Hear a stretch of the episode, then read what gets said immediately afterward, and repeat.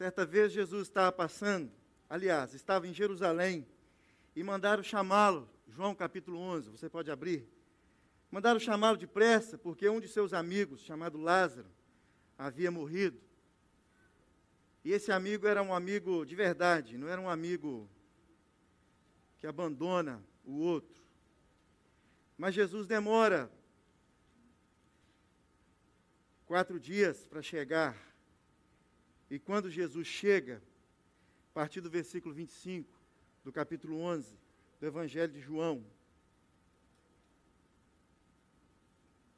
desculpe, a partir do versículo 17. E chegando Jesus, encontrou Lázaro já sepultado havia quatro dias. Ora, Betânia estava a cerca de 15 estádios perto de Jerusalém, três quilômetros. Muitos dentre os judeus tinham vindo ter com Marta e Maria para os consolar a respeito do seu irmão. Marta, quando soube que vinha Jesus, saiu ao seu encontro. Maria, porém, ficou sentada em casa. Disse, pois, Marta a Jesus: Senhor, Senhor, se tiveras aqui, não teria morrido meu irmão? Mas também sei que, mesmo agora, tudo quanto pedires a Deus, Deus o concederá. Declarou-lhe Jesus: Teu irmão há de ressurgir. E ela disse: Eu sei, eu sei que ele há de ressurgir na ressurreição do último dia.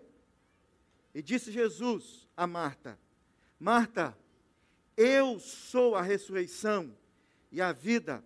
Quem crer em mim, ainda que morra, viverá, e todo o que vive e crer em mim não morrerá eternamente. Crês nisto, Marta? E ela disse, versículo 27, Sim, Senhor, respondeu ela, eu tenho crido que tu és o Cristo, o Filho de Deus que, de, é, que devia vir ao mundo.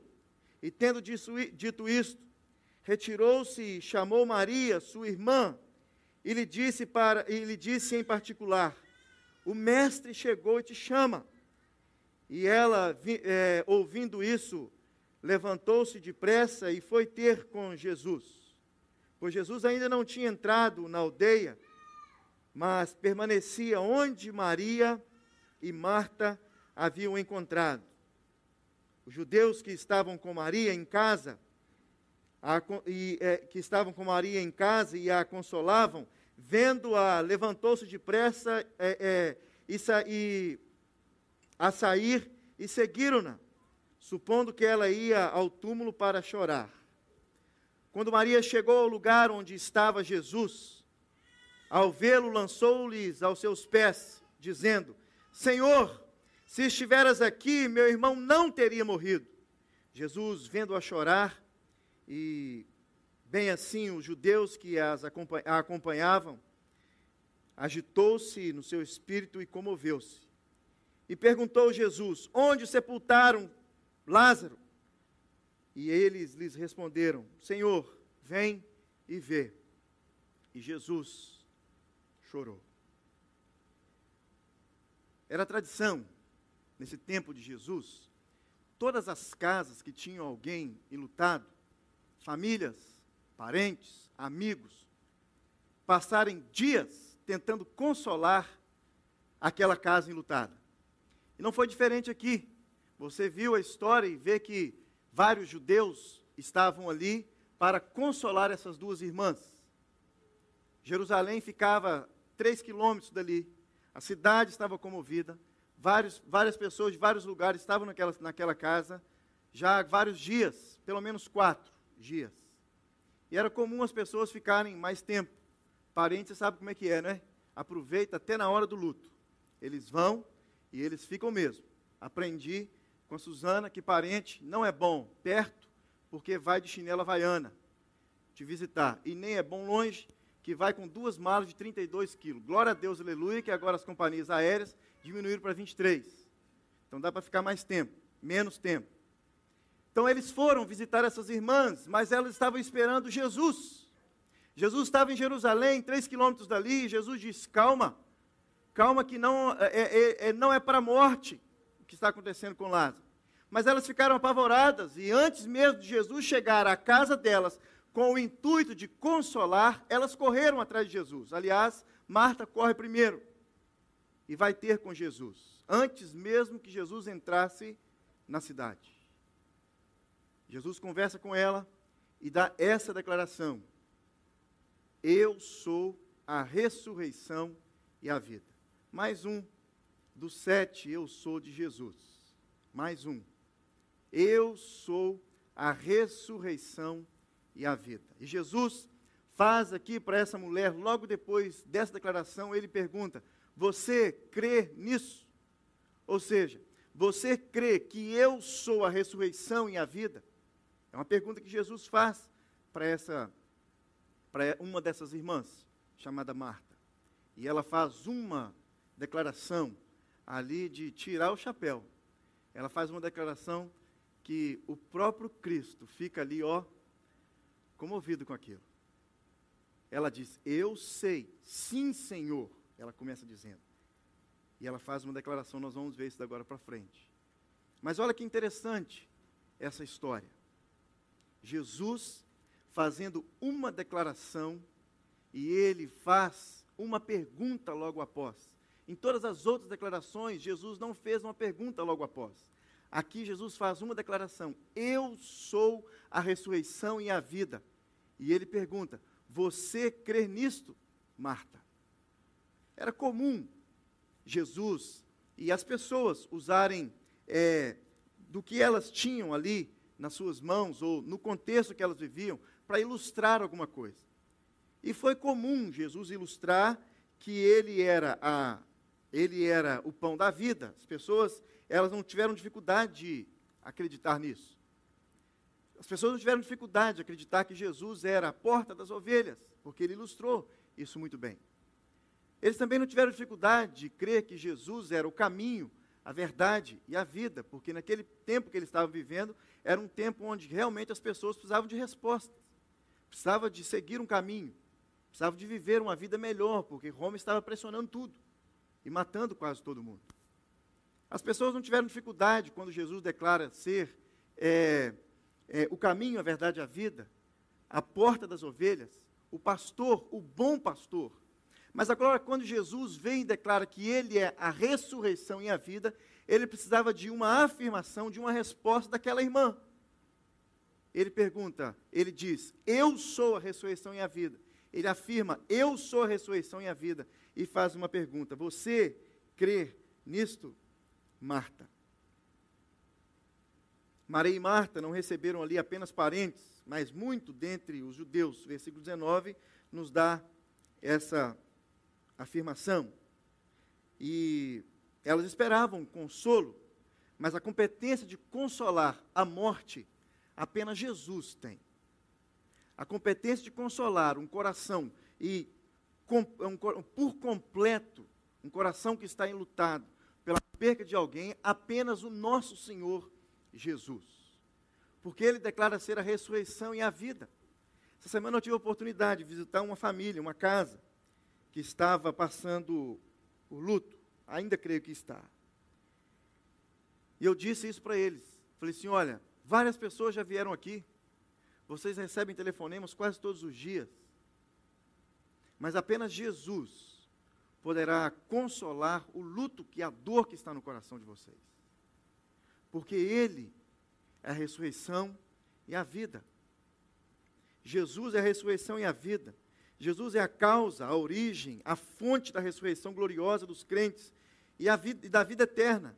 Porque Ele vive, nós também viveremos e vivemos.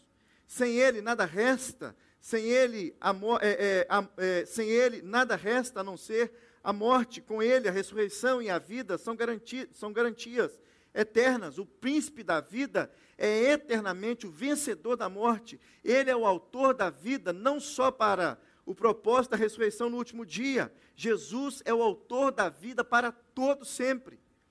E que maravilha foi essa afirmação de Jesus para o coração dessas duas irmãs, declarando ele ser a ressurreição e a vida. Que maravilha é poder ler essa declaração de Jesus para alguém que está passando por um tempo de luto. Que maravilha a pessoa que está passando por um tempo de luto ler e saber que Jesus é a ressurreição e a vida e ele esteve na casa de uma família para consolar o coração daquela família e ele fez. Ele fez. Que conforto essa declaração comunica ao coração do homem pecador. Assim como Lázaro precisava da poderosa mão de Jesus para que ele pudesse voltar a ter vida, nós também, todos nós, precisamos da mão poderosa do nosso Senhor, da cruz do nosso Senhor, do sangue vertido na cruz pelo nosso Senhor, para que nós pudéssemos ter vida. Não só vida comum, mas vida em abundância. O homem que é mortal está espiritualmente morto, se ainda não tem Cristo como seu Salvador ele se encontra sem esperança e a única certeza que ele tem é morte eterna. Um descrente pode até crer que Jesus é o pão da vida, a videira verdadeira, a luz do mundo, o bom pastor, a porta das ovelhas, o caminho, a verdade e a vida. Mas dessa declaração de Jesus, eu sou, eu sou a ressurreição e a vida, precisava de uma resposta imediata daquela mulher. Sim, Senhor, eu creio. Quando, quando Jesus declara ser Ele a ressurreição e a vida, nós precisamos crer. Eu sou a ressurreição e a vida, disse Jesus. Ele faz uma pergunta enfática para Marta: Você crê? Em seguida, Marta, ela faz uma declaração e ela diz: Sim, Senhor. Sim, Senhor. Eu tenho crido que tu és o Cristo, o Filho de Deus que veio ao mundo. Ou seja, eu tenho crido que o Senhor é a ressurreição e a vida. Eu tenho crido. Então, ao declarar ser Ele o Cristo, a ressurreição e a vida, é, é, é, e que era e ela cria que Ele era a ressurreição e a vida, Jesus, Ele é, ensina para essa mulher uma grande lição, e eu gostaria que você prestasse bastante atenção comigo, sobre três lições que nós aprendemos aqui nessa história de Maria e de Marta. Primeira, primeira coisa que nós aprendemos com a história dessas duas irmãs, e principalmente com a trajetória de Marta, a primeira que veio correndo com essa declaração, nós aprendemos é que nós precisamos urgentemente urgentemente declarar ser Jesus o nosso Senhor. Ela faz essa declaração mostrando para todos que estavam ao seu redor que Jesus era realmente o seu Senhor. Ela diz: Eu sim, Senhor. Sim, Senhor. E essa declaração, sendo Jesus o Senhor, na verdade, Jesus também era amigo dela. Jesus se relacionava de uma forma diferente com essas duas irmãs e com Lázaro. Jerusalém ficava, Betânia ficava apenas três quilômetros, pertinho de Jerusalém. E todas as vezes que Jesus estava passando por ali, ele parava na casa dessas duas irmãs. Na última semana de Jesus, pelo menos cinco vezes, Jesus sai de Jerusalém, vai para Betânia, volta para Jerusalém, volta de novo para Betânia. Betânia ficava bem perto e ele tinha prazer em ficar na casa daquelas irmãs e de Lázaro. E agora ela faz uma declaração não como amigo, mas como sendo Jesus o Deus Todo-Poderoso. Ela declara: Sim, Senhor, eu tenho crido que tu és o Cristo, o Filho de Deus que veio ao mundo. O Filho de Deus que veio ao mundo. Olha o que diz Romanos 3, versículo 23. Pois todos pecaram, estão destituídos da glória de Deus. Versículo 6, versículo 23 diz que o salário, pois o salário do pecado é a morte, mas o dom gratuito de Deus é a vida eterna. Com essa declaração, eu sou a ressurreição e a vida, Cristo nos mostra que Ele é o princípio da vida. Com essa declaração, nós aprendemos que o pecador que está separado de Deus está espiritualmente morto, Com essa declaração, a única esperança para o pecador que está separado de Deus é Jesus. Só o Filho de Deus pode dar vida novamente. Jesus, através das suas palavras, ele declara para essa mulher e para todos aqueles que estavam ali que ele era a ressurreição e a vida. Jesus faz uma declaração e era preciso crer nessa declaração. Eu sou a ressurreição e a vida. Quem crer em mim, ainda que morra, viverá. Você crer em Jesus? Uma pergunta. Você crer em Jesus? Jesus faz essa pergunta para Marta. Na verdade, Jesus estava falando: Você crê nisso que eu estou falando? E outra pergunta, Marta, no que você crer em mim? Você crê que eu sou apenas um rapaz, gente boa, que passa aqui de vez em quando e come na sua casa e fica por aqui e fala palavras boas com você? Você crê que eu sou o seu amigo, o amigo da sua família, do seu irmão, da sua irmã? Ou você crê que realmente eu sou o Filho de Deus, a ressurreição e a vida? Outra pergunta: até que ponto, Marta, você crê em mim? Você crê, Marta, até no ponto de eu pegar o seu irmão lá de dentro, tirar ele para fora e ressuscitar o seu irmão? Ela fala: Eu creio, sim, eu creio que no último dia ele vai ressuscitar, é claro. Ela havia aprendido isso a vida toda, que quando o Messias chegasse, ela havia aprendido isso, que o Messias iria vir, e quando o Messias chegasse, ele iria é, trazer salvação para o povo, e no último dia todos iriam ressuscitar com ele. Mas agora Jesus fala: Eu sou a ressurreição e a vida. Você crê nisso? Até que ponto? Hoje o nosso costume, é, é, é, quando eu digo até que ponto, é porque hoje o nosso costume muda à medida que nós somos influenciados. Nós somos super influenciados por tudo hoje. Estava escutando um cara hoje de manhã e ele disse o seguinte: nós somos tão influenciados hoje que nós não somos mais o autor da nossa, é, o, o escritor da nossa própria vida. Pessoas fora, eles ditam a nossa vida e nós vamos sendo levados pela vida dos outros, pelo que os outros pensam. Mas Marta que vem e declara: Sim, Senhor, eu creio que o Senhor é a ressurreição e a vida. Eu creio no Senhor, eu creio completamente no Senhor. Por isso, até que ponto nós podemos declarar Jesus precisa fazer essa pergunta para todos nós, para que nós possamos declarar sim, Senhor. Qual a intensidade desse Senhor no nosso coração? Quatro dias se passaram, o amigo Jesus não veio. Há uma linha tênue entre a fé, a fé em Jesus e a vida espiritual na prática. Mas esse não foi o caso dessas irmãs, principalmente aqui de Marta. Você crê nisso? Jesus pergunta e ela declara: Sim, Senhor, eu tenho crido. Sim, Senhor, desde quando nos tornamos melhores amigos, o Senhor passou a vir aqui em casa, os nossos laços afetivos se aumentaram, e por isso eu tenho crido que tu és o Cristo, o Filho de Deus que veio ao mundo. Sim, Senhor, eu tenho crido. Eu tenho crido que tu és o Cristo, o Filho de Deus que veio ao mundo. Há no coração de luto de Marta um reconhecimento, mesmo nesse coração enlutado, um reconhecimento de que Jesus era o Senhor e não era qualquer outro consolo, era o consolo do Senhor. Apesar da sua casa estar cheia de gente, Marta vem e declara: Sim, Senhor, eu creio que o Senhor é o consolo que veio. Era o Senhor que havia vindo de Jerusalém, mesmo sendo depois de quatro dias. A palavra Senhor aqui é traduzida como próprio Deus, para o próprio Deus. Senhor também servia para substituir o tetragrama Yahvé. Eles não, não falavam o nome de Deus, então eles, eles declaravam Senhor, Senhor o tempo todo, Senhor. Marta reconhece que estava diante de seu amigo, ou seja, também da pessoa do próprio Deus. Ao declarar ser Ele, Jesus, o Senhor, Marta estava declarando: o Senhor é o próprio Deus. Eu reconheço o Senhor, sim. Sim, Senhor. Sim, Senhor. Ao chamar Jesus de Senhor, Marta estava declarando a divindade de Jesus Cristo.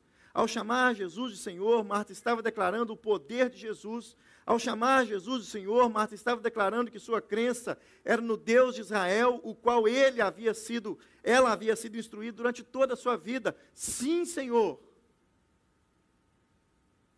Todos nós aprendemos na quarta para a quinta série os pronomes de tratamento, não é verdade? Lembra? Eu vou relembrar aqui, que tem muito tempo que eu passei na quarta série. Olha alguns pronomes de tratamento: Senhor, Senhora, não é, Senhora? Vossa Excelência, Vossa Eminência, vossa santidade, vossa majestade, vossa reverendíssima. Quase ninguém nunca disse isso. E nunca disseram na vida vossa magnificência. Para quem ensinar isso tudo para a gente? Mas ensinaram. Ensinaram. Os nossos pais nos ensinaram a chamar os mais velhos de Senhor. E nós gostamos, aliás, alguns mais velhos gostam que chamam de Senhor, não é? Senhor Val, Senhor Ronaldo, não é? A turma do risco aí, de risco aí, vou até colocar aqui. Senhor. Muitos dos filhos de vocês, um desabafo agora, chama nós, pastores, de tio. Só para você ter uma noção, quando o menino chama de tio, perto do pai, o pai quase que dá aquele ataque de, sabe, de tremedeira, de vergonha. Ô tio. De vez em quando o pai fala, tio não, menino, pastor. De tio. Se nós chamássemos os nossos pastores de tio, não é verdade? O que, que acontecia? Nada, né? Então a primeira coisa que nós aprendemos para obter o favor de Deus, nós precisamos aprender a nos reverenciar diante de Deus. Ela diz: Sim, Senhor. Ela se reverencia diante de Deus. Não chegue com marra. Ela não chegou com marra diante do Senhor. Se você não tivesse vindo aqui, o meu irmão teria morrido. Por que, que o Senhor não veio? O Senhor não declarou ser nosso amigo? O Senhor não vem comer aqui em casa? Glutão. Toma banho aqui em casa toda vez que você vem. Pelo menos lava pelo menos os pés aqui do lado de fora. Agora o Senhor não veio. Ela declara: Sim, Senhor. É claro. Ela é humana e ela pergunta: se o senhor tivesse vindo, o meu irmão não teria morrido. Jesus ensina uma lição para ela, faz uma pergunta, você crê? E ela fala agora: sim, Senhor. Ela não chegou cheia de razão, não chegou ordenando. Deus, eu te ordeno, Jesus, eu te ordeno, eu determino é, é, pelo poder que me foi concedido. Vou embaixo diante do Senhor. Tinha um pedreiro lá em casa, que quando meu pai estava construindo, e o, o Everton era bem pequeno, três, quatro anos, e ele ficava correndo, no, pulando em cima da areia, tijolo, aquele negócio todo. Quando ele apontava longe assim na construção, o seu isolino, pedreiro, gritava: Vem voando, mas não aposa não. Vem voando, mas não aposa não. Diante de Deus é a mesma coisa. Ela declara com o coração cheio assim, sabe? De dor. Sim, Senhor. Nós precisamos lembrar que nós estamos diante de, do nosso Senhor, o Deus Todo-Poderoso, então, se nós, que não temos autoridade nenhuma, gostamos quando alguém chega perto da gente e nos trata com os pronomes de tratamento que nós aprendemos na quarta série de forma bacana e elegante, quanto mais o nosso Senhor, quanto mais o nosso Senhor. Então nós precisamos lembrar que diante de Deus, nós precisamos reconhecer que Ele é o Senhor Todo-Poderoso. Todo-Poderoso. Segunda coisa que nós aprendemos com essa declaração de Marta, ela declara: Sim, Senhor, eu tenho crido que tu és o Cristo. Eu tenho crido que tu és o Cristo. Estou persuadida, eu tenho, é, é, eu tenho depositado a minha confiança que tu és o Cristo. Cristo significa ungido, a palavra Cristo vem do grego Christos, um, um adjetivo é, verbal derivado para significar ungido. O que ela estava declarando é: sim, Senhor, eu creio que o Senhor é ungido. Chama ele de Senhor e agora declara que ele é o ungido de Deus. A promessa veio. Essa mulher estava esperando, com toda a sua família, havia aprendido que um dia o ungido de Deus havia de chegar. E agora ele estava diante dela, nessa situação de consolo. O Senhor, o Deus Todo-Poderoso, e ungido de Deus, é a declaração dessa mulher. Eu estou convencida de que o Senhor é o nosso amigo, é ungido de Deus. Eu estou convencida, disse Marta, de que o Senhor, o mesmo que hospedara lá em casa por várias vezes, é ungido de Deus, o prometido pelos profetas. Eu estou convencida, disse Marta, de que o Senhor, o, que o Senhor, o nosso amigo em particular, que sempre passava em Betânia e parava para almoçar lá em casa, é o ungido de Deus. E o Senhor, a quem nós esperamos, o ungido de Deus, é o único que pode consolar o nosso coração. Consolar não só por causa da morte do meu irmão Lázaro, mas nos consolar como Cristo, ungido de Deus. Marta termina a frase dizendo: Sim, Senhor, eu tenho crido que tu és o Cristo, slash, ungido de Deus. E ela termina brilhantemente dizendo: O Filho de Deus que veio ao mundo. Então aprendemos, em terceiro lugar, que Marta reconhece que o amigo que estava diante dela era o Salvador do mundo. Ele era o Senhor. Ela começa declarando: Sim, Senhor. Ela declara que ele era o ungido de Deus. E agora ela declara que a pessoa que estava diante dela era aquele que Deus havia é, enviado ao mundo para ser o Salvador. Com essa declaração final, Marta abre o coração e faz uma declaração. O Senhor, sim, Senhor, eu tenho crido que tu és ungido de Deus, o Cristo, que veio também é, é, é, e que também é aquele que Deus enviou para salvar o mundo. Marta necessita de consolo, mas ela não pega esse consolo só para ela. Ela declara que esse Salvador que estava diante dela também era o Salvador de todos aqueles que estavam ali ao redor dela, Salvador do mundo. Com essa declaração, é, é, cheia de, de, de, de necessidade de consolo, ela faz uma declaração que passa longe do egoísmo. Jesus não era só ali na frente dela o consolo para ela, mas ela declara, ela declara: sim, Senhor, eu tenho crido que tu és o ungido de Deus e que também o Senhor é o Salvador do mundo. Uma declaração que passa longe do egoísmo, uma declaração que revela crer por completo e não pela metade, uma declaração de alguém qualificada para receber uma bênção, um milagre. Ela diz, ele disse: Eu sou a ressurreição e a vida. Quem crer em mim, ainda que morra, viverá. Você crê nisto, Marta?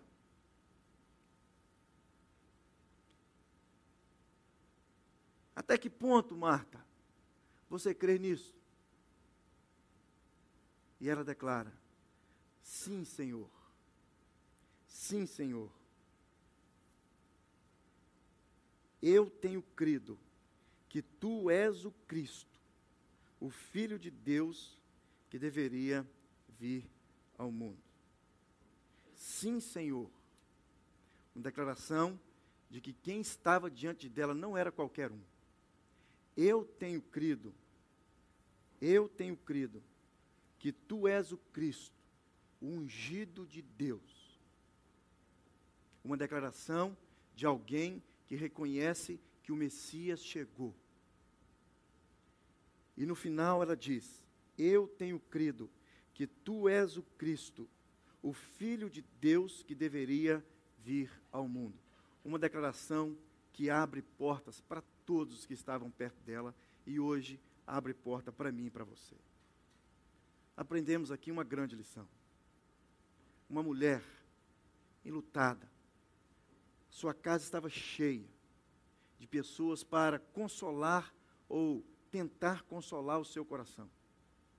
Ela corre atrás de Jesus, porque ela tem certeza de que ele era o Cristo, ungido de Deus, e agora no final ela faz uma declaração: olha, você não é só a solução para o meu problema agora. Você é o Filho de Deus que veio ao mundo, a solução para todos que estão ao nosso derredor. Ela não foi egoísta, querendo consolo só para ela. Ela espalhou que Jesus era o Cristo, ungido de Deus, o Senhor diante dela, e que ele poderia ajudar também outras pessoas. Como nós temos lidado quando nós nos achegamos diante de Deus para fazer um pedido ao nosso Senhor? Como nós temos feito quando há uma necessidade e nós reconhecemos que há um Senhor, ungido de Deus, e que ele veio ao mundo enviado pelo próprio Deus para curar esse mundo perdido. Como nós temos lidado quando há uma necessidade nossa, pessoal, como nós temos chegado, nos achegado diante do nosso Senhor. Essa declaração de Jesus, ela ensina para Marta, para Maria, para Lázaro, uma grande lição, e essa grande lição, ela termina dizendo assim: Então ordenou Jesus, desculpe, versículo 38. Jesus, agitando-se novamente, em si mesmo, encaminhou-se para o túmulo. Era este é, uma gruta e cuja entrada tinha posto uma pedra, tinham posto uma pedra. Então ordenou Jesus: Tirai a pedra, disse-lhe Marta, meu, é, é, meu irmão está morto, Senhor, e já cheira mal, porque já é o quarto dia. Respondeu-lhe Jesus: Não te disse eu que se creres veria a glória de Deus? Tirai então a pedra. E Jesus, levantando os olhos para o céu, disse: Pai, graças te dou, porque me ouvistes. Aliás, eu sabia que sempre me ouves, mas assim falei por causa da multidão presente. Olha, tinha várias pessoas ali do lado, para que creiam que tu me enviaste. E tendo dito isto, clamou em alta voz: Lázaro, vem para fora.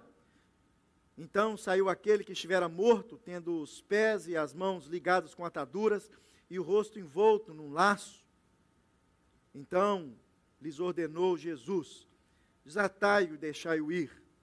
Muitos, pois, dentre os judeus que tinham vindo visitar Maria e Marta, vendo o que fizera Jesus, creram nele. Outros, porém, foram ter com os fariseus e lhes contaram dos feitos que Jesus realizava. Qual a nossa reação quando nós chegamos diante de Jesus? Qual é a reação nossa quando nós vemos Jesus fazendo milagres na vida de pessoas? Duas reações nós encontramos aqui. Não vou pregar de novo. Duas reações.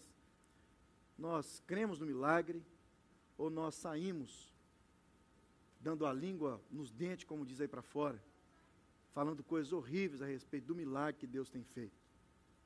Não estava no meu script aqui, mas vale a pena para terminar. O que você tem falado da igreja? Um milagre de Deus no tempo de pandemia como você tem espalhado essa notícia de que Deus tem feito milagres no meio da igreja. Deus tem feito milagres no meio da igreja. Você é um milagre. você está aqui num domingo à noite, 5 e 30, você é um milagre de Deus. O Espírito Santo de Deus impulsionou seu coração para você estar aqui hoje. Como você vai sair daqui hoje? Perguntaram para o Silas Malafaia, pastor rouba dinheiro dos outros. Ele falou assim: alguns sim, mas deixa eu dizer para você o que, que a nossa igreja faz com o dinheiro que as pessoas, os crentes, depositam no gasofilácio. Nós temos casas de recuperação, nós ajudamos hospitais, nós temos um, um, um, um hospital na África, nós temos, foi falando, foi falando, foi falando, a pessoa caiu na hora por terra. Como tem sido a nossa reação diante, depois de um milagre como esse?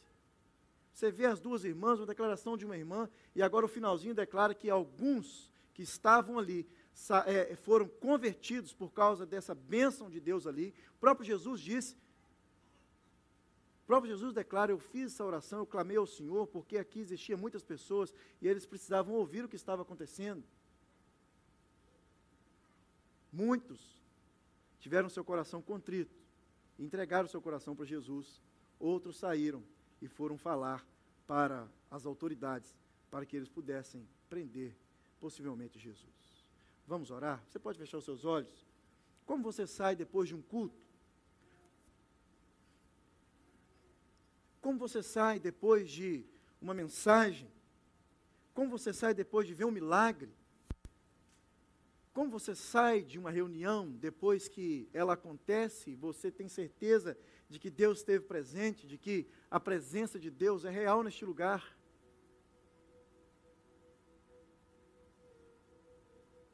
Deus, essas irmãs foram para casa de volta, várias pessoas estavam na casa delas, e elas tiveram que dar conta do resto desse povo que estava ali. Talvez iriam passar mais alguns dias ali, porque era tradição daquele período, daquele tempo. Pessoas irem nas nossas casas, passarem alguns dias, amigos, parentes, autoridades, para consolar o nosso coração. Elas tiveram que lidar com essa situação, Deus. Várias pessoas